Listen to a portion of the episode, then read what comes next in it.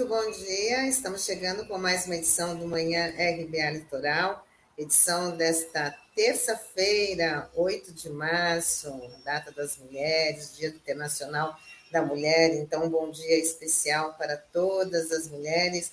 Um dia de só, não só de comemoração, mas de muita reflexão. Bom, vamos chamar o Sandro Tadeu, Douglas Martins, bom dia, tudo bem?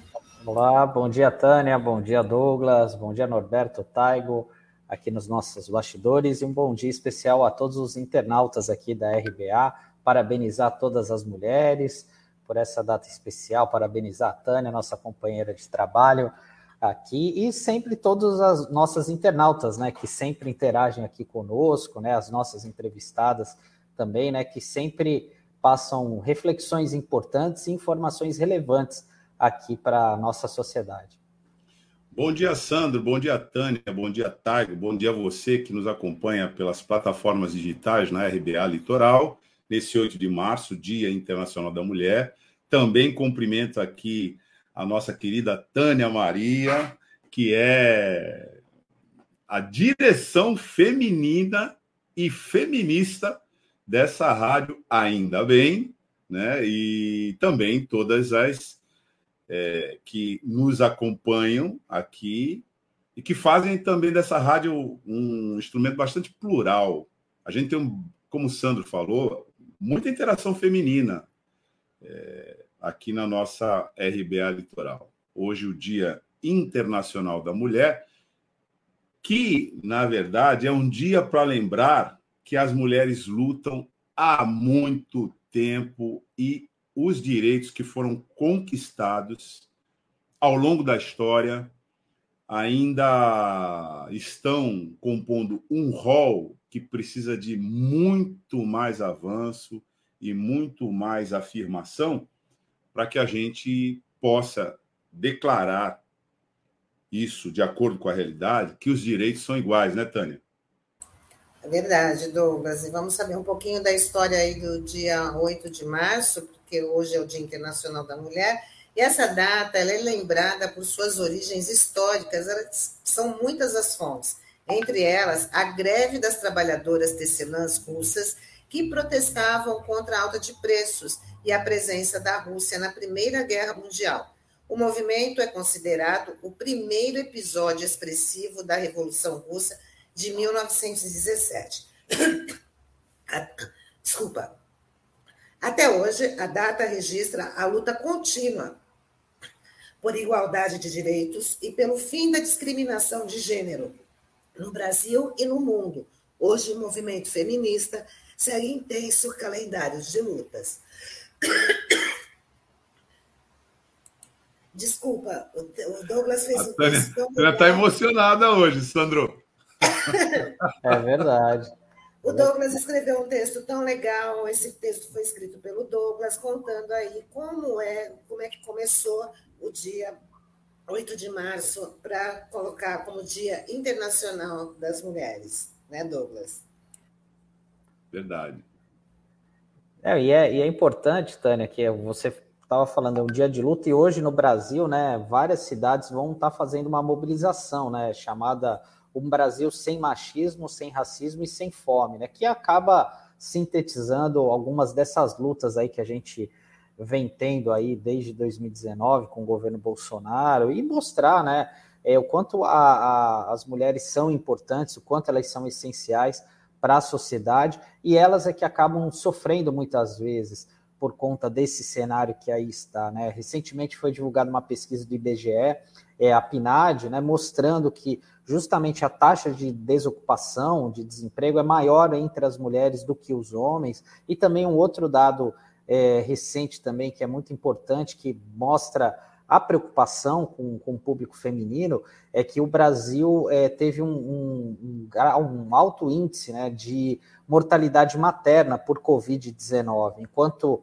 é, é, a taxa de letalidade das pessoas era de 2%, entre as mães era de 8, 7%, né? Então, parece ser um número pequeno, né? Mas acaba fazendo muita diferença, né? Então, é, assim, muitas crianças aí que acabam ficando órfãos, né, da Covid, a gente até já explorou isso muito bem aqui. E a figura materna é uma figura muito importante aí para a formação do caráter da pessoa, né? Enfim, é uma pessoa, é, a, as mulheres são essenciais para mostrar os caminhos aí, enfim. Então, é, é muito bacana a gente fazer esse registro aqui.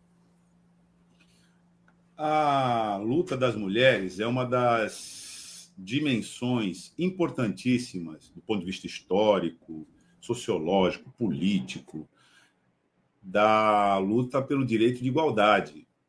A primeira distinção que se faz numa sociedade machista e que com essa cultura atravessa milênios né, é a de que não vai haver liberdade plena se não houver plena igualdade de direitos na pauta de gênero.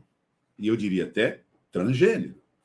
Mas ah, as mulheres têm um especial papel nessa luta por sua coragem, porque no imaginário machista, e eu diria até covarde, as mulheres são vistas como seres frágeis, in, frágeis incapazes de afirmar com é, dignidade e determinação os seus pontos de vista e os seus valores. Nada mais falso com relação à mulher. Primeiro, porque para ter um filho ou uma filha, enfim, para dar à luz, né, é preciso coragem. Depois, na vida de todos nós, todos, sem exceção, as primeiras orientações de formação, de justiça e de sensibilidade vem da figura central na vida de todo mundo. O que é a figura central na vida de todo mundo desde a origem? O que, que acontece com uma pessoa que cresce sem conhecer, por exemplo, a própria mãe? Vocês já imaginaram o que é isso? Né? Na linha de frente, porque o texto dá uma referência da greve das tecelãs russas, lá em 1917, que naquele clima de efervescência e de agitação política da Rússia czarista, que vinha registrando baixas trágicas na, na, na Primeira Guerra Mundial e uma desarticulação por uma cultura imperial do czar foram as mulheres. Foram as mulheres operárias, tecelãs, que foram para a rua, naquilo que se registra, inclusive de forma espontânea, como a primeira manifestação de massa relevante no processo que levaria à, à própria Revolução Russa. Mas aqui também a gente tem, durante a ditadura militar, né, fotos de, da, passeata do, da passeata dos 100 mil, onde as mulheres, as mulheres do teatro, as mulheres da música, as mulheres das artes plásticas, as mulheres escritoras, as mulheres estavam na linha de frente. É muito simbólico isso na passeata. Aqui, mais recentemente, nós tivemos um incrível movimento, fortíssimo movimento, talvez o mais importante movimento, quando esse Crápula, que assumiu a presidência da República, se apresentava como uma possibilidade real, o movimento mais forte daquele momento, e todos nós lembramos disso, foi o ele não. Aqui muita gente deve ter participado desses movimentos. Eu participei com muito orgulho. No ele não, se registrou a primeira manobra é, de fake news, né, a captura de um movimento que era corretíssimo, fortíssimo, com traço de determinação feminista. É, todo mundo sabe, eu, eu participo de um, de um, grupo de música que cultua a tradição da nossa música, é, nosso samba, choro, etc. E eu me lembro que uma flâmula que foi botada nesse dia, na apresentação do Esquerdantina, foi é, a revolução será feminista. É, aquilo, aquela imagem é muito forte na minha cabeça.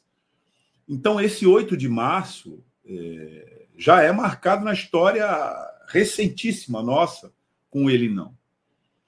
Então, o dia 8 de março não é só o, o dia, é, Tânia, Sandro, em que a gente para para refletir sobre o papel das mulheres né, na dignidade do gênero humano.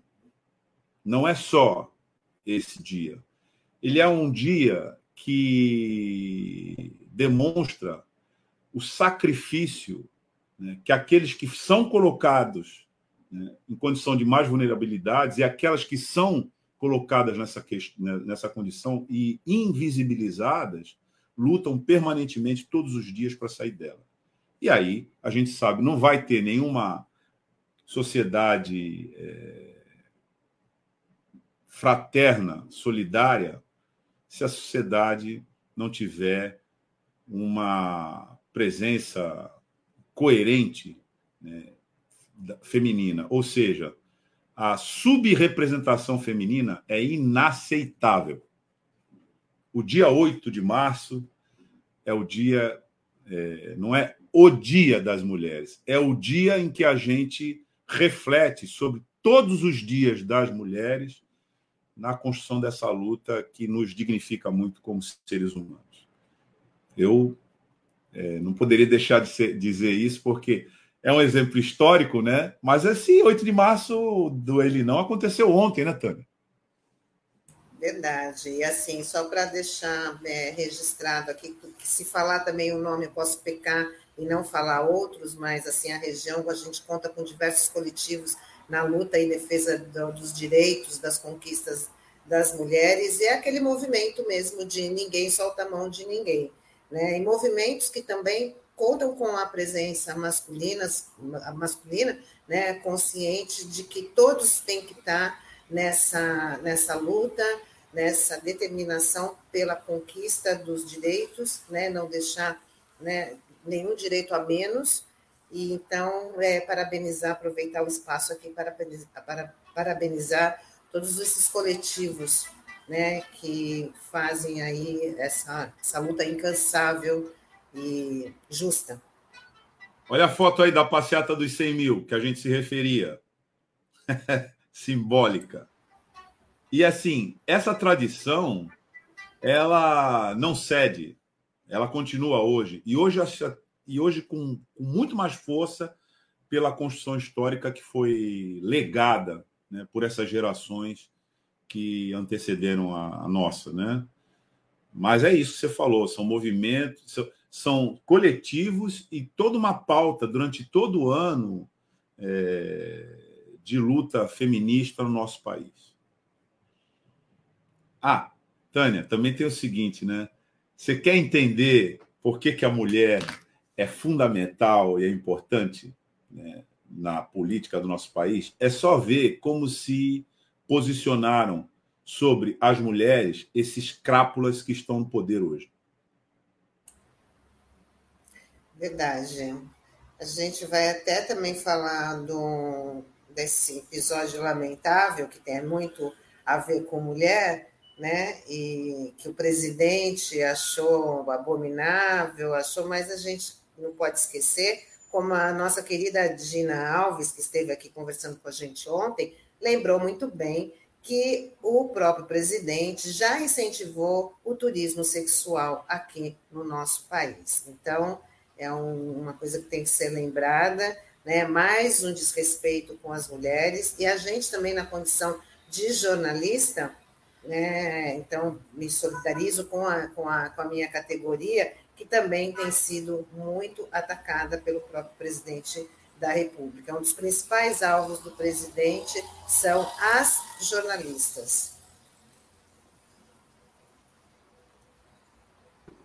Que a Assembleia Legislativa do Estado de São Paulo repudia comportamento, comportamentos sexistas, machistas ou qualquer tipo de preconceito ou incitação ao ódio.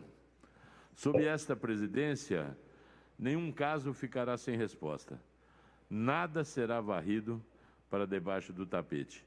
Este é o meu compromisso. E todas as mulheres, quero colocar esta casa ao lado de vocês, na luta por mais direitos, igualdade e respeito, reafirmando a defesa e proteção de todas. Com a coragem, não tenho nenhuma dúvida, o Conselho de Ética nesta gestão tem sido acionado para cumprir o seu dever e analisando de forma independente, imparcial, denúncias graves.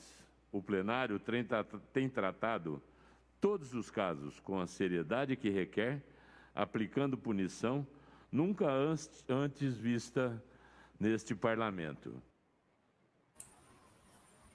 É, foi dessa forma que o presidente da Assembleia Legislativa de São Paulo, Carlão Pignatari, do PSDB, abriu a sessão de ontem para apurar as denúncias contra o deputado Arthur Duval, vulgo Mamãe Falei, do Podemos. O parlamentar protagonizou um episódio lamentável após dizer num grupo de WhatsApp que mulheres ucranianas são fáceis porque são pobres. Arthur Duval já é alvo de 12 representações na Alesp por suas falas sexistas e sua atitude foi repudiada por diversas organizações da sociedade civil, que cobram uma ação rápida do Conselho de Ética da Assembleia Legislativa. E o Podemos inicia o processo de expulsão do deputado estadual. É mais uma entre as inúmeras consequências do turismo sexual que o parlamentar resolveu fazer na Ucrânia em plena guerra. A embaixatriz ucraniana no Brasil já havia pedido a cassação do mandato. Duval também perdeu a namorada que anunciou o fim do relacionamento enquanto ele voava de volta ao Brasil. Então, ele, numa entrevista que ele deu para a Folha de São Paulo, ele é, disse que a vida dele está ruindo. Né? Quanto à namorada, né, que é o problema dele, agora o Brasil não pode ter representantes desse naipe. Né? É, realmente, Tânia, é, chama atenção, né? A fila andou para ele, literalmente, é, em relação, mas assim, é, isso é muito pouco, né? E ontem a gente conversando com a Dina aqui, né, mostra o quanto que, apesar de toda a repercussão do caso, ele que é um nativo aí da, das redes sociais, foi o segundo deputado mais votado, mais bem votado para a Lesp, com quase é, meio milhão de votos. Ele foi o quinto colocado na disputa para as eleições da Prefeitura de São Paulo no ano passado, teve mais de meio milhão de votos e ele perdeu apenas 2% dos seguidores dele. Então, isso é muito sintomático, né? E mostra o quanto a nossa sociedade está doente, mostra o quanto também muitas pessoas acabam concordando com esse tipo de pensamento dele, enfim, é, porque é algo repugnante, do jeito como ele falou. É, a condenação política já já foi dada, né? Enfim, por conta da repercussão, até mesmo pessoas que eram aliadas a ele já tiraram o corpo fora. Um deles, o Sérgio Moro, que, que é pré-candidato à presidência da República pelo Podemos, e esse, o Arthur Duval, era considerado pré-candidato ao governo de São Paulo pelo Podemos, enfim, ele não vai ter é, palanque aqui em São Paulo. É, o Moro, né? E, e chama atenção a reação também, porque um dos um dos coordenadores aí do MBL, o Movimento Brasil Livre, o Renan Santos, ele participou também de uma live ontem e de uma forma bem nervosa, bem raivosa, é, dizendo que a declaração foi uma besteira, né? não vou usar o termo aqui que, que esse cidadão usou na live, mas disse que isso não era roubar, uma forma de minimizar a, a, a forma como ele se expressou em relação às mulheres ucranianas. E até tem uma notícia interessante, que até tem um grupo é, da Rússia colocando a cabeça desse cidadão a, a prêmio, né? É, oferecendo recompensa para quem conseguir encontrá-lo, enfim, né? Então realmente foi uma repercussão negativa que a gente não pode aceitar, né? Assim como ocorreu no ano passado, a gente lembrou aquele caso aqui do deputado Fernando Cury, que era do Cidadania, hoje está sem partido, que ele apalpou uma deputada do PSOL, a Isa Pena, em pleno plenário ali, foi um flagrante claro ali, é, enfim, e a gente não pode tolerar esse tipo de situação. E nesse episódio né, do deputado Cury, com a Isa Pena, a Assembleia Legislativa passou um pano para ele. A rigor foi isso que aconteceu. Deu lá uma repreensão e ele continua exercendo o mandato, né, talvez muito satisfeito com que com o resultado né, da agressão machista que ele fez no plenário da Assembleia Legislativa e da reação machista para avaliar as consequências desse ato Né? Eu, eu, eu, eu, destaco isso, a deputada eh, do PSOL, Isapena, porque a batalha, a reação, a, toda a, a, a, a indignação é, social não foi capaz né, de retirar da pauta esse sujeito que tinha combinado que ia fazer isso antes. Mas trazendo para cá, é, para essa esse episódio do Mamãe Falei, e nós estamos comentando isso na semana, no mês, né, do, do mês de março, mês simbólico tão importante para a luta feminina e feminista na sociedade, né, a gente tem um episódio como esse que já está amplamente divulgado, analisado na mídia, e há um quase um consenso de que é inaceitável. A responsabilidade por isso tem que ser colocada no primeiro plano. Porque a responsabilidade é um princípio de convivência social. Você é, é, é, conta a lenda, né? nós não sabemos se isso é verdade, né?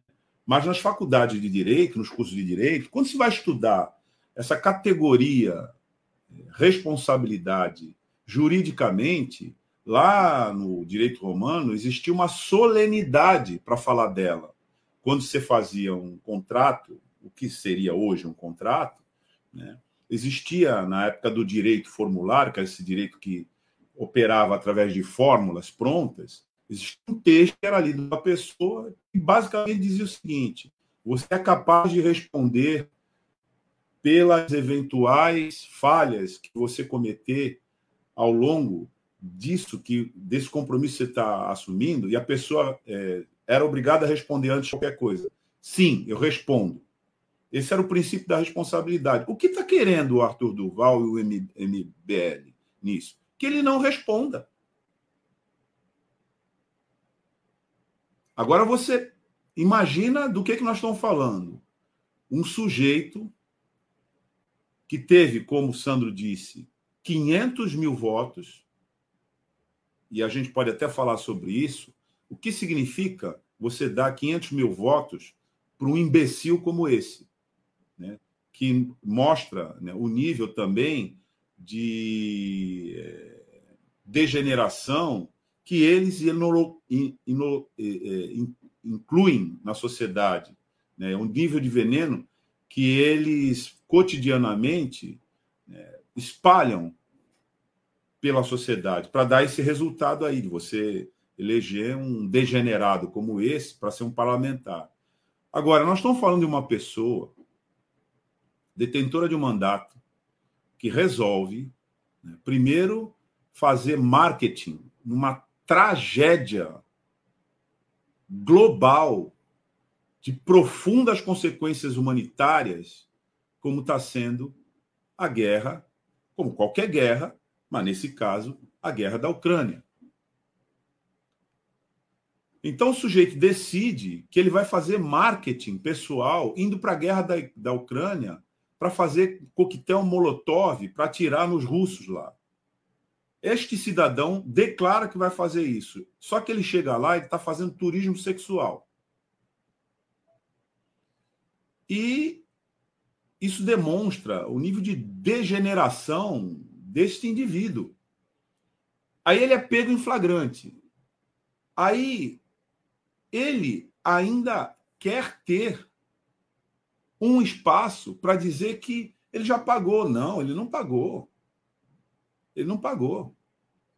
E aqui eu não estou com nenhuma é, índole persecutória, punitivista contra este cidadão pessoalmente, que é um, uma excreção social. Não é isso. É que a sociedade não pode passar pano para isso. Ele não pode ficar num parlamento. Não pode. Então, defender o mandato deste sujeito é uma. É uma agravante que a gente assiste perplexo que haja quem se disponha a sustentar. Fala, não, você não só vai ter que conviver com um degenerado, como você vai ter que é, protegê-lo. Porque manter esse cara na Assembleia é proteger esse cidadão. É isso mesmo? Então, acho que essa é a questão que a gente precisa discutir, e aí todos nós, porque o mandato lá é público, representa a sociedade.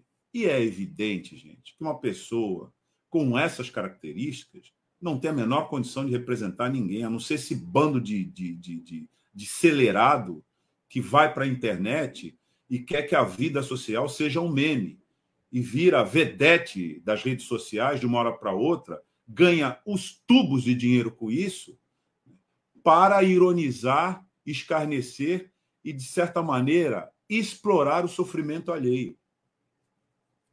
É disso que se trata. Né? Então não é um problema pessoal desse idiota aí chamado Mamãe Falei. É um problema social e político profundo de que uma sociedade sã não tem como sustentar uma figura como essa na condição de parlamentar, um sujeito que vá fazer leis, que vá fiscalizar o poder executivo e que vá falar em nome de uma sociedade justa, porque é por isso que tem o parlamento. Então não é um problema pessoal aqui. Eu queria é, discernir bem uma coisa da outra. Você proteger esse sujeito é você proteger as pessoas que pretendem acabar com a democracia, acabar com a decência, acabar com a dignidade do ser humano com práticas como essa que ele fez. É, esse é o registro, sabe, Tânia?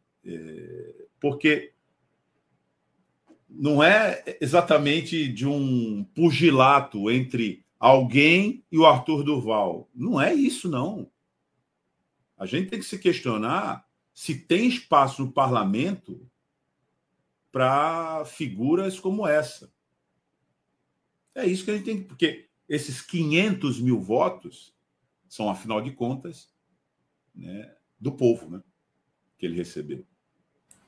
Verdade, Douglas. Bom, é, infelizmente, né, ainda temos representantes que nem eles. E hoje, ó, a Fabiana falando, é necessário dar visibilidade ao nome de todos os deputados que se opuseram à cassação desse degenerado. É verdade, precisa dar nome aí para saber quem que é a favor né, desse tipo de comportamento se cuida, entre aspas aqui, se cuida ser machista, América Latina vai ser toda feminista. É isso aí, Fabiano. Bom, gente, hoje é dia de, do quadro Economia Solidária, que a gente está trazendo toda terça-feira, né, para a gente e os nossos internautas também conhecerem aí projetos né, com de economia solidária. E hoje vai ser, a gente vai conhecer o trabalho do Livre Scope, né, uma rede com diferentes segmentos que agrega agricultores familiares, consumidores, entregadores e gestores. E quem vai contar para a gente um pouco mais sobre o Livrescope é o Guilherme Prado, um dos fundadores desse projeto de consumo consciente. Isso aí.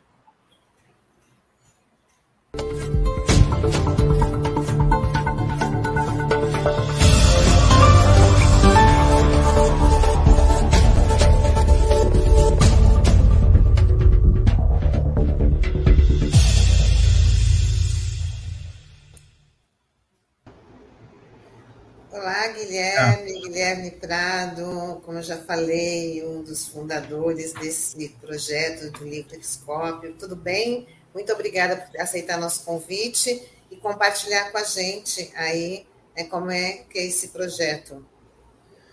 Olá, bom dia, pessoal. Eu que agradeço o convite da RBA, sempre fazendo os debates necessários aqui na nossa Baixada de Luta. É, eu sou Guilherme Prado, um prazer estar aqui de novo. Queria dar um abraço aí para todo mundo que compõe essa rádio tão importante, como a Tânia, o Sandro, o Douglas, o Olavo, se estiver por aí também, todo mundo que agita aí essa onda do rádio. É, eu estou aqui hoje para falar um pouco da Livre Scope nesse dia das mulheres, que é um dia de luta, delas que também ajudaram a gente a construir todo esse patrimônio aí alimentar também que a gente tem, já que as sementes são resultado do trabalho humano e as mulheres com certeza têm muito a ver com isso. Então, é, é bom falar do Livres hoje porque tem a ver com a crise alimentar, com a questão dos fertilizantes da Rússia, tem tudo a ver aí ah, com o que a gente pensou enquanto projeto. Então é bacana estar aqui para poder falar sobre isso. Ah, então você já pode começar falando como é que começou o Livres, qual é a real proposta, né? Que agrega aí vários segmentos. Então pode contar para a gente, Guilherme, para as pessoas poderem conhecer melhor. Certo. É, o Livres ele começa de uma com uma reação, né? A gente tem um problema num país que é fortemente dominado pelo, pela indústria agroquímica. O Brasil, como vocês sabem, consome 7 litros de é, agrotóxico por ano, cada brasileiro. Então, a gente pode dizer que tem uma indústria que domina a questão da produção de comida no Brasil e depois vai te vender remédios porque são oligopólios, né? Ah, então, o Livres é um resultado no sentido de que Camp... na região, aliás, de Paulínia, houve um desastre ambiental, que na verdade foi um crime, como a justiça foi capaz de condenar, onde uma série de trabalhadores e trabalhadoras da indústria química e também moradores da região da, é, dessa região de Paulínia foram contaminados por causa de uma contaminação do lençol freático e também no meio ambiente por causa de uma planta da Shell.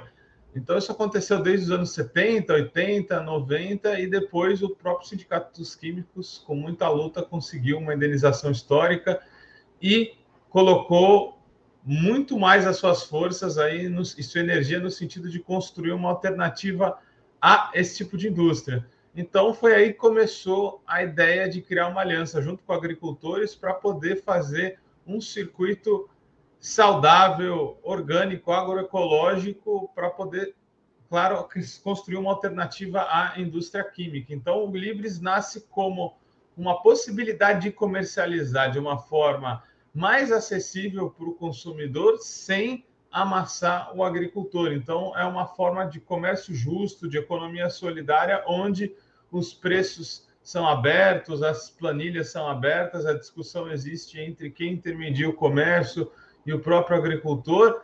E assim ele foi se organizando. Em Campinas, a gente tem feiras que os agricultores vão diretamente para os sindicatos químicos. Só que aqui na Baixada, a gente, olhando isso tudo, quis criar um modelo de cooperativa de consumo. Né? Isso é um modelo que em outros países do mundo já é bem comum e ainda no Brasil não. Né? A gente tem uma esquerda que foi capaz de conquistar inúmeras coisas mas por algum motivo a questão do consumo não foi muito trabalhada. Então não é muito comum a gente pensar em cooperativas de consumo aqui pelo Brasil, porque muitas vezes a gente acha que o nosso nossa compra não é um ato político. Mas, por exemplo, nos Estados Unidos tem números que dizem que entre 400, 400 mil e 500 mil pessoas consomem em cooperativas de consumo, ou seja, tem uma conexão mais forte com a mercearia do bairro, com o mercadinho ali que congrega a sua comunidade. Então, a gente pensou nesse modelo. Então, o que a gente acabou fazendo foi mapear o perfil de consumo dos consumidores conscientes que entravam em grupos, que se comprometiam com uma demanda e um tipo de alimentação, que aí garantia uma demanda agregada para que o agricultor pudesse plantar sabendo que já ia ter como escoar. Então, é uma forma cooperativa, associativa de consumo para que a gente possa vencer os percalços do mercado, uma vez que o agricultor, às vezes, ele fica de cada 10 reais que a gente gasta no supermercado, ele não fica, às vezes, com um real né, daquela transação. Então, aproximar as cadeias econômicas, organizar, criar laços de reciprocidade, de compromisso, é o que o Livres conseguiu fazer e hoje tem cerca de 160 consumidores conscientes que dispõe dessa produção aí planejada democraticamente num bate-bola aí entre consumidor e agricultor. É difícil, mas tento resumir. Guilherme, é uma satisfação estar recebendo você aqui na, na RBA. E eu queria que você falasse assim, como que é, é como que é essa produção é, que você falou, vocês têm um número X, 160 pessoas, né, famílias que acabam, é, que são é, associadas aí ao Livres. Eu queria saber como que isso ocorre na prática. Beleza, Tadeu, admiração recíproca aqui, né, pelo jornalismo que vocês fazem. E explicando a, a questão da produção, a, a, gente teve que criar métodos expositivos para poder tornar visível o que as pessoas gostariam de comer, para que os agricultores pudessem produzir. Então, a saída que a gente teve foi criar um questionário que a gente chama de carrinho comunitário, onde os agricultores dizem o que eles gostariam de produzir, o que eles já produzem, e a partir desse questionário, os grupos e as pessoas, quando entram, o preenchem. Então, a partir do momento que o Sandro, lá, por exemplo, quer entrar no Livres, ele preenche a sua, sua cesta com a frequência que ele gosta dos alimentos, semanais ou quinzenais ou até mensais, e a partir disso o agricultor consegue ver o que ele precisa produzir. É claro que existem nuances, existem é, a, a, as épocas do ano onde os alimentos saem ou não, e isso varia a sua cesta, e claro, vai ser mais barata ou mais cara de acordo com aquilo que o agricultor está conseguindo produzir, mas sempre partindo daquilo que o consumidor também gostaria de comer. Então, a gente tem um sistema que a gente chama de sistema solidário ou de tecnociência solidária, já que a tecnologia não é neutra. A gente sabe muito bem que a tecnologia, inclusive, criou essas bombas que agora nos ameaçam. A nossa tecnologia é feita junto de um grupo de pessoas que querem criar soluções para problemas das pessoas, como, por exemplo, comer. Então, esse questionário foi essencial e esse sistema para agregar demanda para que os agricultores pudessem é, se preparar. Claro que também a gente tem, além desse consumo associado, a venda esporádica de pessoas que às vezes querem consumir também, mas o grande carro-chefe, a inovação, é criar um tipo de consumo que, entre reciprocidade, possa beneficiar os dois lados e, ao mesmo tempo, massificar uma produção orgânica e até estimular uma nova produção orgânica. Por exemplo, esse questionário muitas vezes se preenche alimentos que ainda não estão na nossa cadeia de produção. Uma vez que a gente sabe, por exemplo, que a gente precisa de 20 quilos de manga espada toda semana, a gente pode ou procurar um agricultor que já tem essa produção, ou os próprios agricultores que ainda não produzem a manga podem se estimular a produzir. Então, é um pouco de usar as ferramentas que o capitalismo sabiamente usa contra nós para saber quando que a gente compra, quanto que a gente compra. Afinal, o Extra, o Carrefour, eles pegam o nosso CPF, sabe quando a gente vai com mais frequência ao supermercado e a partir disso manipulam os preços. Na verdade, é observar isso não para copiar, mas para adaptar e criar uma economia onde todos na cadeia estejam beneficiados. Então, é isso que a gente conseguiu fazer com essa ferramenta solidária. Guilherme, eu queria que você é, repartisse com a gente como é que é enfrentar né, um governo que tem uma alta liberação de agrotóxicos. Em fevereiro, a gente teve aprovação aí na Câmara dos Deputados a PL do veneno. Né? Então, como é que esse consumo consciente, esse consumo orgânico lida com essas, essas propostas aí do, do governo, né, contaminando a comida do brasileiro?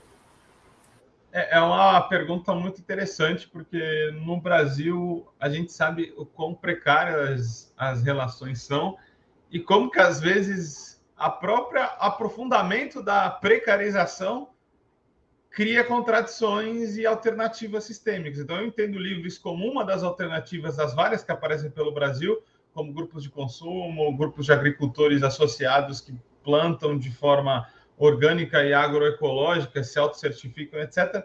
Então, todo esse processo de deterioração da agricultura familiar, de ataque à agricultura orgânica agroecológica, claro, de forma muito complicada, acaba criando uma quase propaganda. Então, o Bolsonaro, nesse tempo todo, Temer também, tudo que a gente viu, aceleração de aprovação de é, agrotóxicos no Brasil nesse período, cria ao mesmo tempo uma propaganda. Então, no Livres, a gente recebeu muitas famílias, principalmente com bebês é, e crianças mais jovens assim, os pais com muita preocupação de ter uma alimentação mais apropriada. Então, o movimento reverso foi de popularizar o orgânico.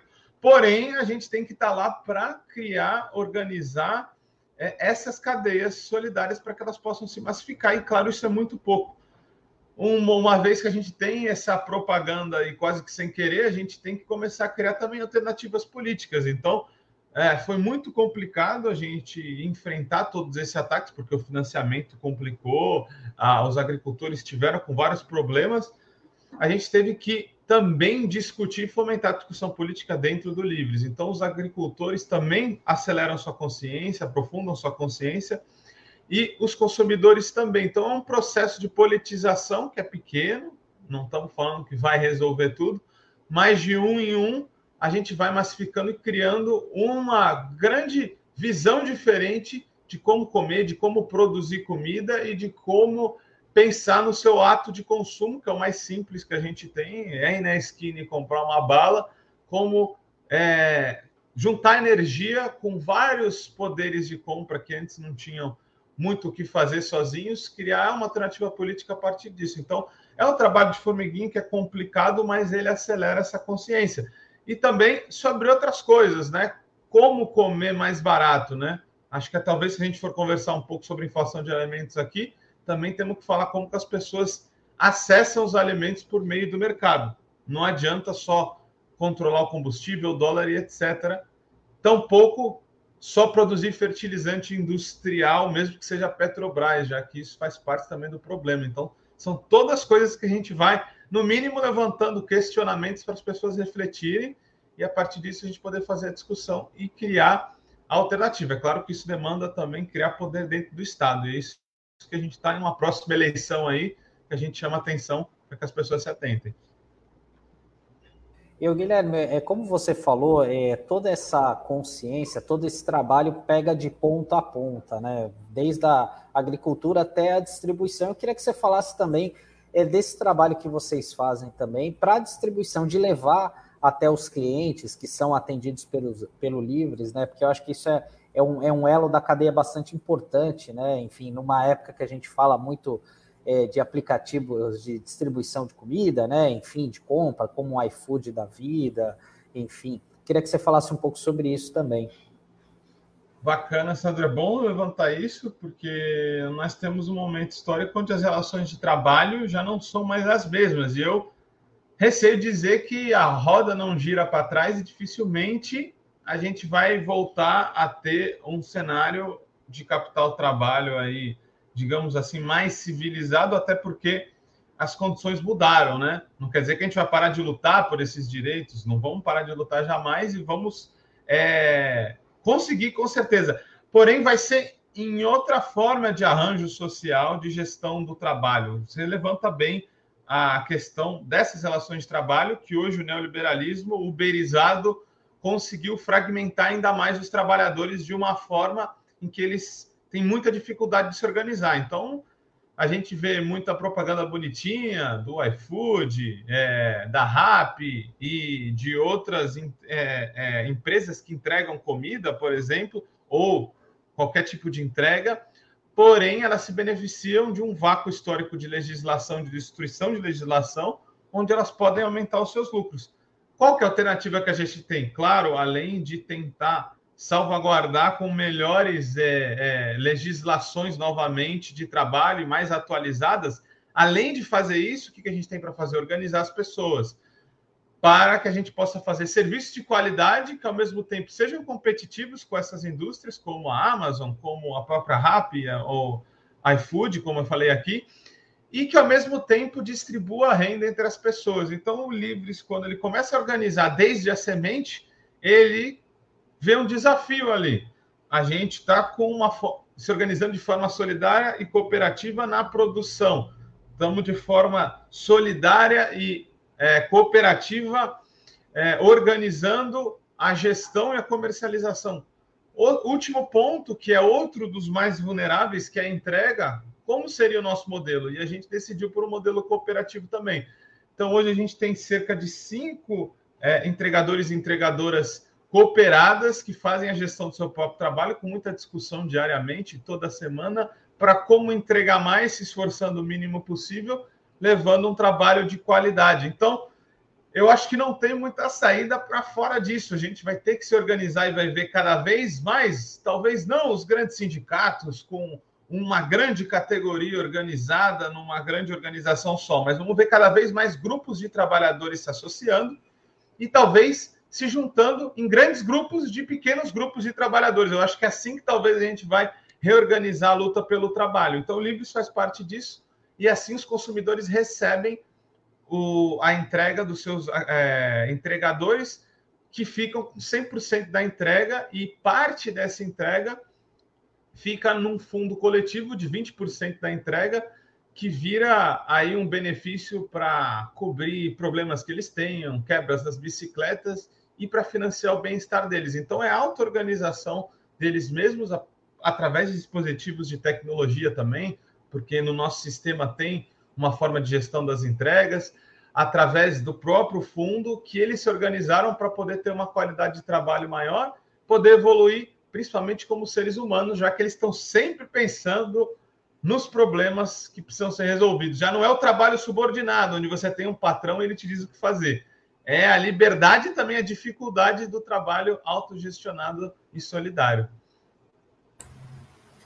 Guilherme, a gente já está meio que chegando no fim aqui do nosso bate-papo, mas eu queria que você falasse quem quer participar do Livre Scope, como é que pode, como é que pode fazer e também para tirar a, aquele conceito de ah, eu não, não, não, como orgânico porque é muito caro, né? Tem muito disso, né? Ah, eu é, queria comer melhor, né? Mas o produto ele é mais caro, né? Vamos conscientizar as pessoas de que se as pessoas começarem a consumir mais, esse preço ele pode ficar mais, mais acessível, né? E que é muito melhor comer esse tipo de produto sem agrotóxico, livre de, de, de, de veneno, e já pode fazer aí a, a, a propaganda das feiras onde está onde a gente pode encontrar os, os produtos da, da, dos livre copy. Tá. É, a hora do nosso jabá, né? Clássico. Obrigado pelo espaço de novo, pessoal. Eu queria atentar, tenho vários argumentos que eu poderia tentar chamar atenção para quem está sensibilizado para comer de forma agroecológica. O mais básico deles e o que eu menos gosto é dizer que quando você está associado, cooperado junto do Livres enquanto consumidor, você consegue entre 10% e 15% de é, desconto nos alimentos. Isso é essencial porque uma vez que você tenha compromisso com o agricultor, ele consegue em reciprocidade devolver um alimento mais barato. E isso tem a ver com uma forma de gerir a economia, já que o capitalismo, apesar de ser predominante, a gente tem formas de solidariedade em cada canto da nossa existência. Então, quando a gente vai na economia familiar ali, naquela mercearia da esquina, é muito mais fácil a gente conseguir uma cadernetinha ali para fazer uma relação de reciprocidade. Isso acontece no Livres também. Então, os pequenos negócios é que levam a economia. Então, além do desconto, que é a forma, assim, digamos assim, que eu menos gosto de defender o modelo do Livres, eu diria que para aqueles que têm vontade de mudar o planeta e salvar ele nessa década, é porque essa década é primordial para as mudanças climáticas, é, é preciso consumir de forma diferente. Então, só para a gente pensar em toda essa crise que a gente está vendo agora, a gente fala, por exemplo, de que agora o Brasil está cada vez mais dependente dos fertilizantes da Rússia e que deveria produzir com a Petrobras. Eu acho que a Petrobras deveria, por exemplo, financiar a agricultura agroecológica e o fertilizante e é, orgânico. Só para vocês entenderem agora, um pequeno asterisco, com toda essa crise que está acontecendo, o, o, o, esterco, por exemplo, de codorna já dobrou seu preço, porque uma vez que as importações estão muito mais caras desse fertilizante, agora vai ficar mais caro ainda o fertilizante produzido localmente aqui no Brasil. Então, a gente está totalmente vulnerável do ponto de vista alimentar enquanto as nossas cadeias não forem desglobalizadas.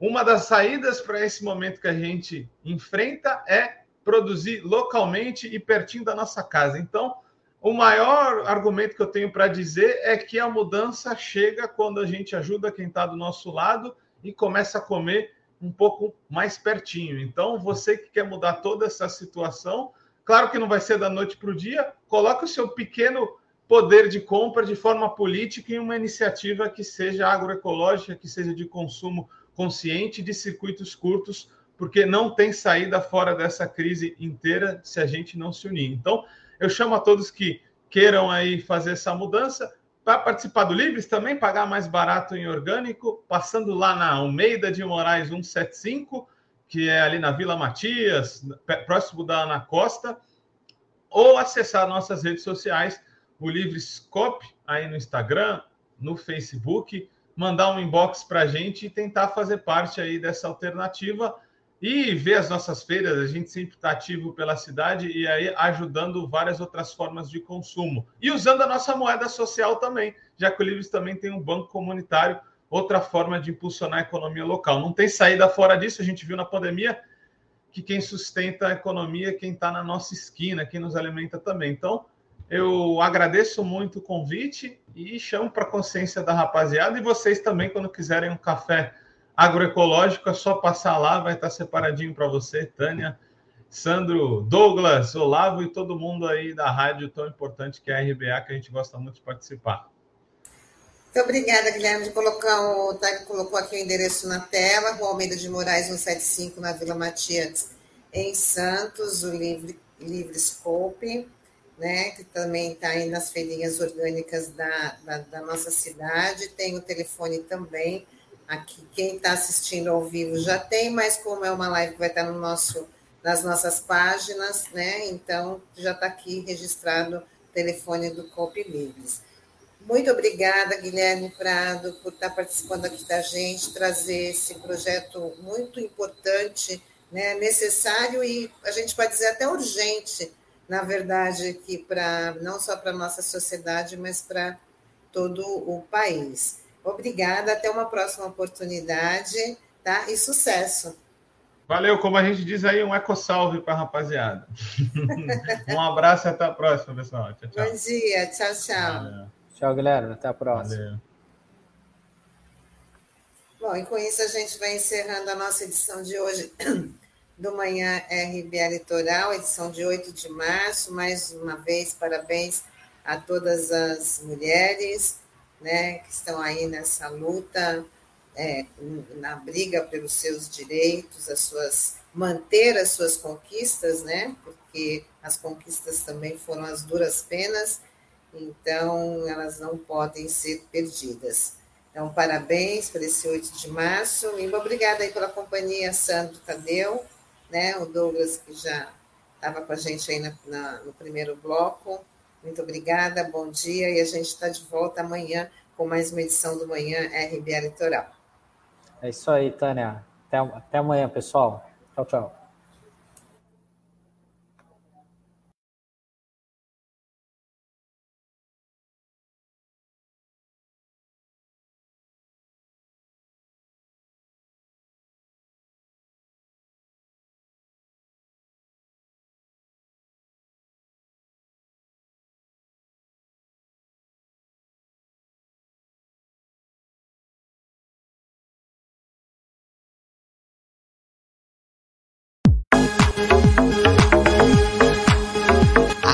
Brasil Atual Litoral é uma realização da Fundação Setaporte, apoio cultural do Sindicato Setaporte.